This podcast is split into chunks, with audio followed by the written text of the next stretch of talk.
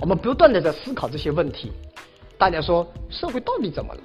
看到的全是坏的。但是我相信在座的以及今天在网上的人，假如你看到社会的积极的正面的一面，你看到的永远是乐观的一面，去改变自己的一面，你才会成功。我前面十年，我唯有没有放弃的是对未来的理想，对别人的关注，但是我放弃了自己很多的习惯。人就是这样，内和外。